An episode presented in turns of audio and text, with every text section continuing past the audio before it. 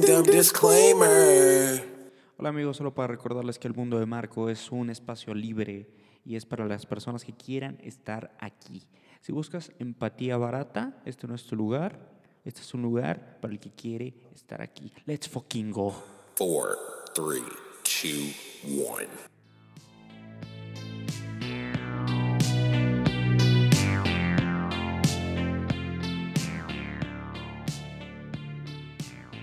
Hola amigos, ¿cómo están? Esto es El Mundo de Marco, es la edición de martes 27 de octubre.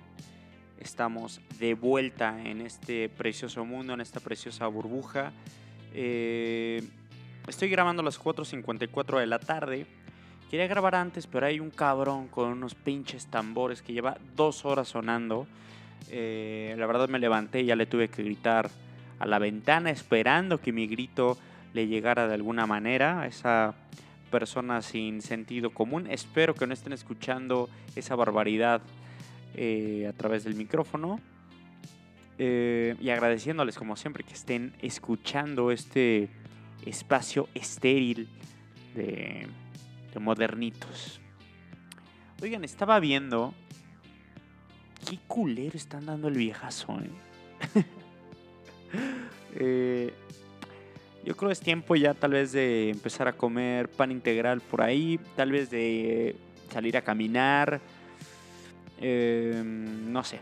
Ah, no, oye, pero es que deja a todos ser felices, no. Ahí está la puerta.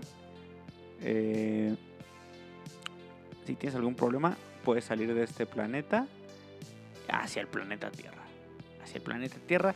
Aquí estamos en un espacio donde tenemos que respetar a nuestro cuerpo.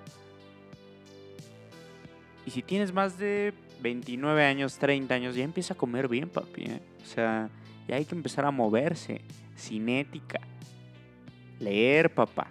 O sea, hay que estar medianamente respetables, ¿no? Porque es muy triste cuando ver que alguien ya se tira a la verga, ¿no? Físicamente. No, ya estoy viejo, ya me vale verga, voy a comer lo que sea. No lo hagan, amigos. Bueno, hagan lo que quieran. Pero el chiste es que estoy hablando de ello. Y pues es un espacio aquí libre. Es lo hermoso del mundo de Marco. Es lo hermoso del mundo de Marco. Hablando de comida, eh, tuve la oportunidad ayer de hacerme un, eh, una taza de tunas. Las tunas, esta fruta poco valorada en la en el mainstream, ¿no? De la sociedad. Eh, comúnmente vendida o en su mayoría vendida en los semáforos, ¿no? Por personas que viven pues de vender sus tunitas y que ya te las dan peladas y heladas, listas para el consumo. Y hace unos días me regalaron unas en tiempos donde ya no son tiempos de tunas. Entonces las tunas en esta época son aún más preciadas. Y yo soy muy fan de las tunas porque mi papá siempre ha comprado muchas tunas y es una fruta en extremo fresca. Em, y si a esa tuna, güey, tú le añades Miguelito encima, que el Miguelito ya es uno de esos alimentos que está eh, lleno de esas famosísimas etiquetas negras que arruinan cualquier empaque que está en el mercado y que te hacen sentir mal de comer ese alimento. Bueno, pues el Miguelito, la otra vez casi compró un bote de Miguelito. Y a causa de esas chingaderas no lo pude comprar porque, pues no sé, mi cerebro así funciona, es muy visual supongo. Eh, pero si esas tunas, güey, tú les pones una espolvoreada de Miguelito. qué puta delicia, güey. La tuna en general, yo creo es top 3 frutas del mundo, ¿eh?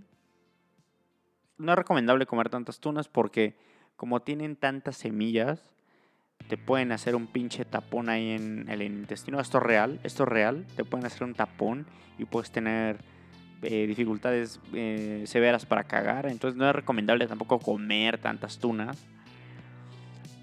Pero ¿quién come tantas tunas, no?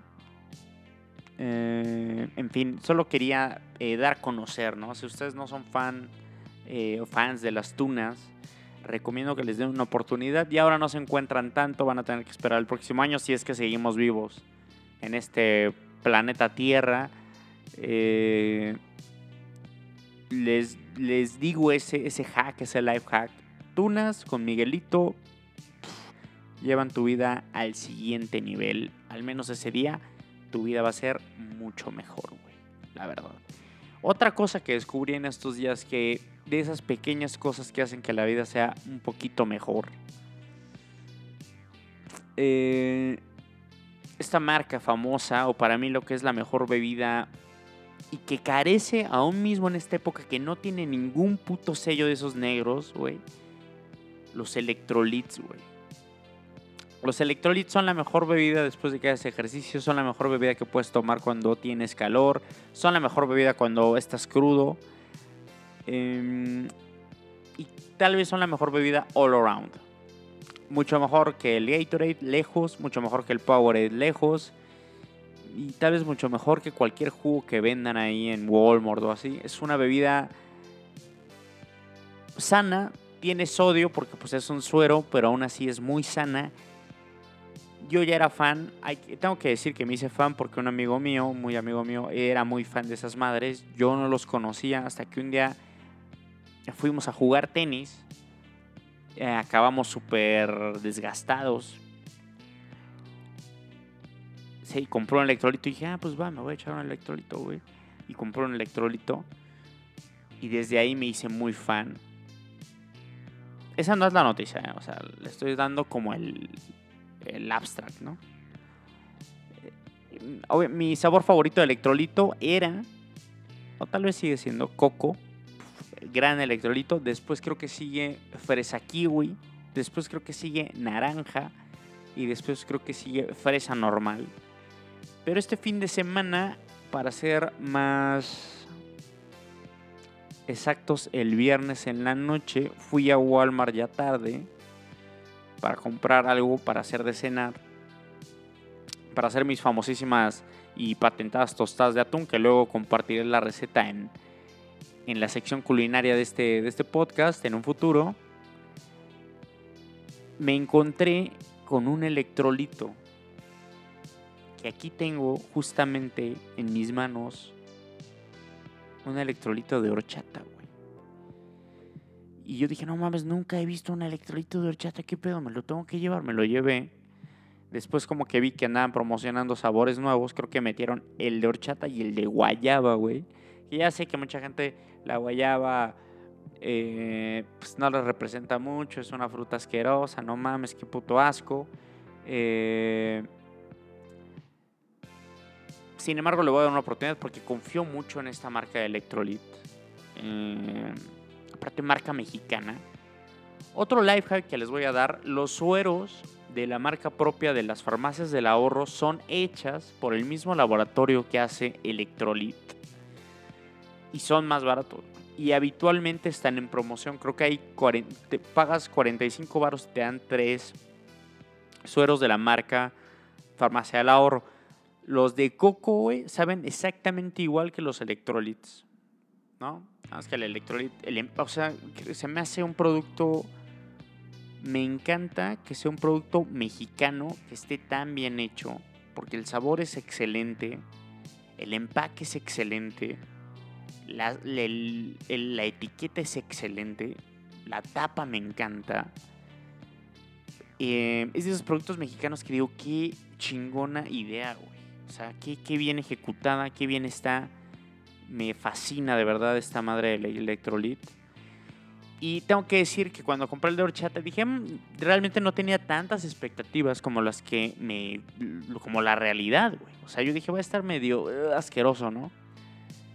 Y cuando lo probé, te lo juro que estás consumiendo una pinche agua deliciosa de horchata, güey. Obviamente, como cualquier electrolit, tiene que estar heladísimo, cabrón. Mientras más frío, mejor. Pero vaya que no te vas a arrepentir si compras un electrolito sabor horchata. ¿eh? Qué delicia.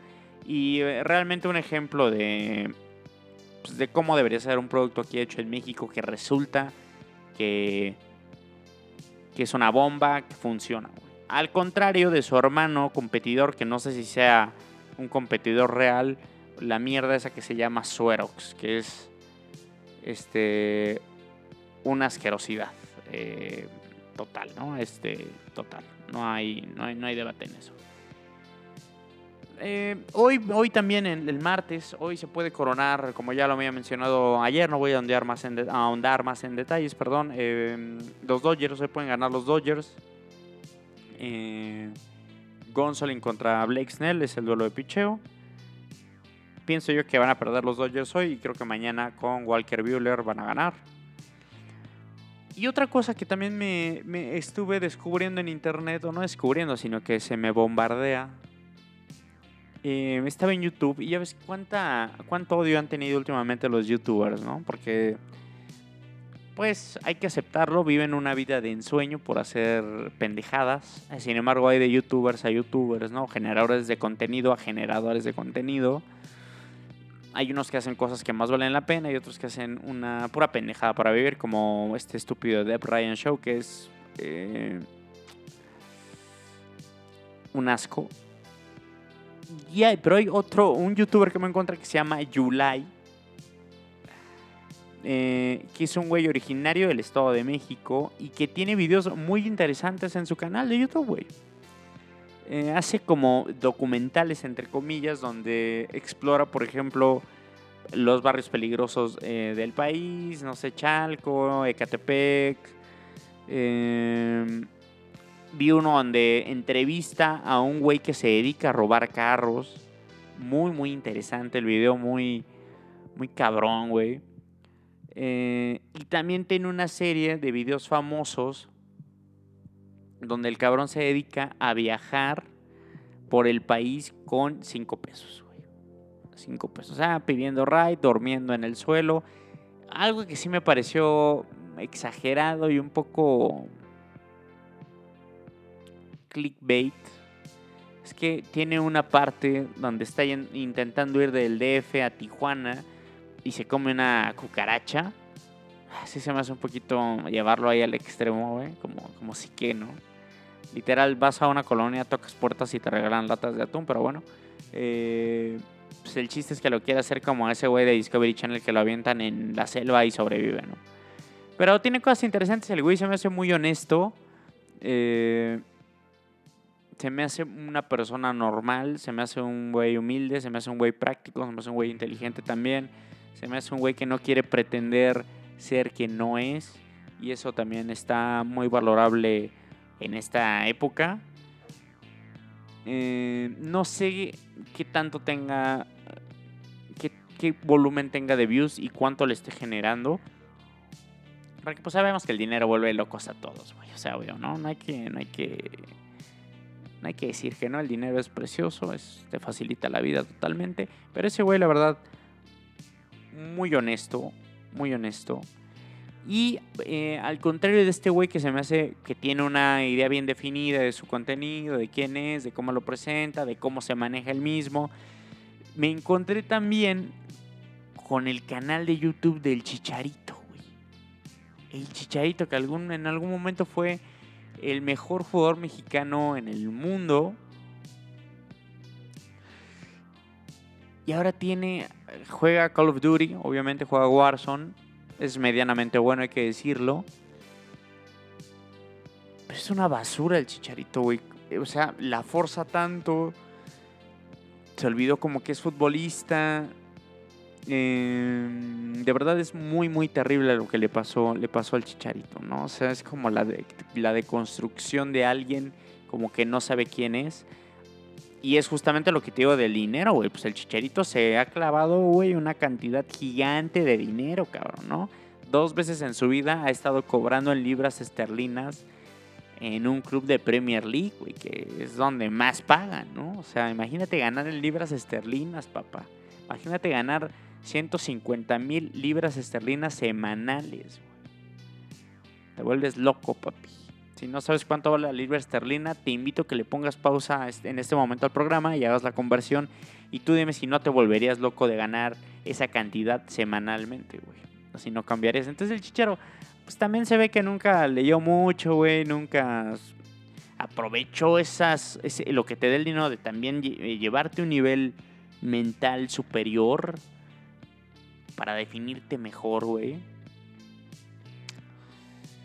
Y ya está haciendo ahí pendejadas en YouTube. Se ve que lo ayuda su amigo ese que es el youtuber. O no sé quién chingado sea. Ya el Chicharo ha hecho muchas cosas terribles. Terribles. Hablando de estrellas deportivas, me aventé también ayer un podcast eh, que se llama Soft Park, que es un podcast de golf. No porque yo sea fan del golf, la verdad, no lo entiendo mucho. Pero lo escuché porque el invitado era Tony Romo. Este Tony Romo es un ex coreback de los Dallas Cowboys. Mi jugador favorito en la historia del fútbol americano porque pues me tocó a mí verlo. No digo que esté diciendo que sea el mejor, sino que era mi jugador favorito, es mi jugador favorito. Eh, que tiene una historia eh, increíble, la verdad, ¿no? Eh, ser coreback de los Dallas Cowboys es probablemente la posición más de ensueño de cualquier persona que quiera jugar deportes en Estados Unidos, ¿no? O sea, yo creo no hay posición más criticada, elogiada, más comercial que ser el coreback de los Dallas Cowboys, ¿no? Tony Romo eh, jugaba básquetbol de niño, más bien le gustaría, él, él, describe que de niño le hubiera gustado jugar en la NBA y empieza a jugar relativamente viejo en la prepa en el equipo de su pueblo en Wisconsin, un fanático de Brett Favre, de este coreback de Green Bay. Eh, empieza a jugar y se gana una beca, creo, en una escuela que se llama Eastern Illinois, que es una escuela creo que de División 3 eh, en cuanto a fútbol americano, en Estados Unidos el fútbol colegial se divide en División 1, 2 y 3. La 1 es donde están pues, los mejores programas universitarios, que básicamente son pues, atletas de alto rendimiento profesionales. Y en las demás escuelas, pues llegan algunos a lo mejor con problemas académicos o simplemente no tan talentosos. ¿no? Tony Romo jugó en esa escuela, ganó el, el trofeo al mejor jugador de esa división y eso le valió como para generar interés de algunos equipos de la NFL. En, en, el, en, el, en la NFL hay un sorteo de selección de jugadores colegiales. Tony Romo entró, pero nadie lo seleccionó.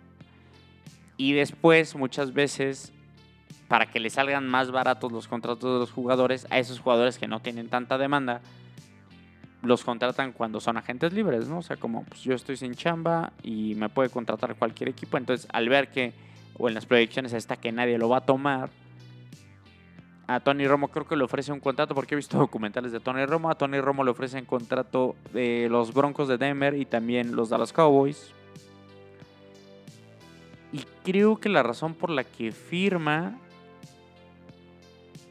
es porque le dieron más dinero en los, los vaqueros, o no sé si es porque estaba Bill Parcel. En fin, Firma con los Vaqueros de Dallas, se queda en la escuadra de prácticas o es suplente como tres años. Junto con Bill Parcells, que es un entrenador icónico en la NFL, lo iba desarrollando de a poquito este cabrón porque como que le veía algo especial. Y en fin, Tony Romo debuta, tiene una carrera, no sé si llamarla excelente, en mi opinión tiene una carrera excelente y brillante que tristemente no fue acompañada por un buen por un buen equipo alrededor de él, siempre con una defensa mediocre como ha sido desde que sigo a los Vaqueros de Dallas. Eh, y al final las lesiones y las buenas actuaciones de Dak Prescott, que es el mariscal titular, ¿no? que justamente también se fracturó, pues lo obligan a retirarse porque también él no quería jugar para otro equipo, ¿no? Más aún se me, se me hizo muy épico que este cabrón que hubiera tenido oportunidad para mí de jugar con otro equipo, no lo hiciera porque solo quería ser el mariscal de campo de los Dallas Cowboys, se retira. Se retira porque firmó un contrato millonario con los Vaqueros de Dallas. Creo que firmó 6 años, 106 millones de dólares o algo así. Se retira a los meses de retirarse lo firma CBS, que es la mayor cadena de... No, bueno, perdón, una de las cadenas importantes en Estados Unidos, que tiene mucho fútbol americano profesional, básquetbol colegial, cosas de ese tipo. Y lo hace también este cabrón. Genera tanto pinche rating que se convierte en el analista deportivo mejor pagado de toda la puta historia, güey. O sea, creo que ahorita le están pagando, güey, 17 millones de dólares la temporada.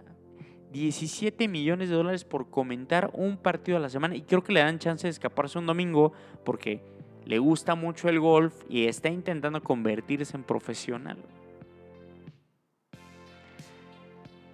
Lo más increíble es que era como la posición de mariscal de campo de los Dallas Cowboys es o lo odias o lo amas, súper criticado, súper adorado, mucha poli eh, mucha no hay matices, ¿no? Es blanco o negro. Entonces se va de analista y, y lo increíble es que todo mundo lo ama, güey. Cuando comenta Tony Romo, todo mundo ama ver el partido con la transmisión de Tony Romo porque yo que he tenido la oportunidad de ver algunos partidos con su narración o con su análisis, te desglosa el juego de una manera tan divertida que es súper adictivo. Entonces, qué increíble, qué increíble esta historia de Tony Romo. Eh, Metallica va a dar un concierto en vivo. Y no voy a hablar de Metallica, que es una buena banda. No voy a hablar del concierto. Simplemente que nos vale madre estos conciertos en vivos que están armando los artistas, ¿no? por qué alguien se emocionaría? Estoy de acuerdo con ver un acto en vivo como un stand-up como una conferencia, pero un, concierto que... O sea, ¿por qué no me metería yo a Spotify y escucharía la canción que quiero escuchar? ¿O por qué no me metería a escuchar el álbum en vivo? ¿O por qué no me metería a YouTube y escucharía la canción que quisiera en mil versiones distintas de mil conciertos diferentes que existen en YouTube, cabrón? O sea, de verdad yo no entiendo esto de los conciertos en vivo. Los artistas deberían modificar eh, esto para mantenerse relevantes en esta época. Y ya para terminar este mundo de marco corto de martes, eh, un movie review rápido de Super Bad o Super Cool como la conocen aquí en México. Esta película protagonizada por Jonah Hill y Michael Cera. También llegó a salir, eh, o sale en esa película, Emma Stone, que nadie pensaba que se iba a ser tan famosa. Eh, una película de unos güeyes que van en la preparatoria, que están a punto de graduarse. Es un clichezazo, pues está cagadísima. Eh, hace unos días se reunieron porque eh, obviamente están en el partido que está contra Trump. Hicieron como, pusieron la película y la vieron en vivo y por ejemplo toda la gente que estaba en la transmisión ahí metidos les podían preguntar acerca de por qué hicieron esa escena, ya sabes, ¿no? Muy cagado. Eh, Seth Rogen también salió en esa película. Si no han visto Superbad, la verdad yo no entiendo por qué. Está, es una película muy graciosa, tiene un buen argumento. El argumento es un cliché, pero creo que el guion no tanto. No sé si en estos tiempos hubiera sido tan aceptada por cómo están las cosas. Pero en definitiva hasta se me hace una película bonita al final. Creo que trae un buen mensaje de amistad y de y de madurez eh, y además de cuentas partes muy muy graciosas, ¿no? Este entonces recomiendo recomiendo mucho eh, Super Bad o Super Cool. Eh, esto es todo por, por este mundo de Marco. Eh, estamos a cuatro días de la quincena, entonces aguanten ahí. T menos cuatro días para tener dinero en esas cuentas, a menos que seas un emprendedor y siempre tengas dinero, entonces mereces todo mi respeto. Eh, y nada, muchas gracias a todas las personas que escuchan esto, muchas gracias a todas las personas que le dan seguir, muchas gracias a todas las personas que me mandan un mensaje cuando subo un episodio. Eh, en definitiva, prueben el electrolito horchata, eh, si, vean, si pueden, vean la serie mundial más al rato o vean al menos ya al final, si van a ganar los Dodgers para que vean el festejo. Y también vean ese canal de ese güey que se llama Yulai, Y-U-L-A-Y, que se me hace que vale mucho la pena, ¿eh? Mucho la pena. Y por favor, prueben las tunas con Miguelito. De verdad, no se van a arrepentir. Eh, Mundo de Marco, 27 eh, de octubre. Let's go. Paz.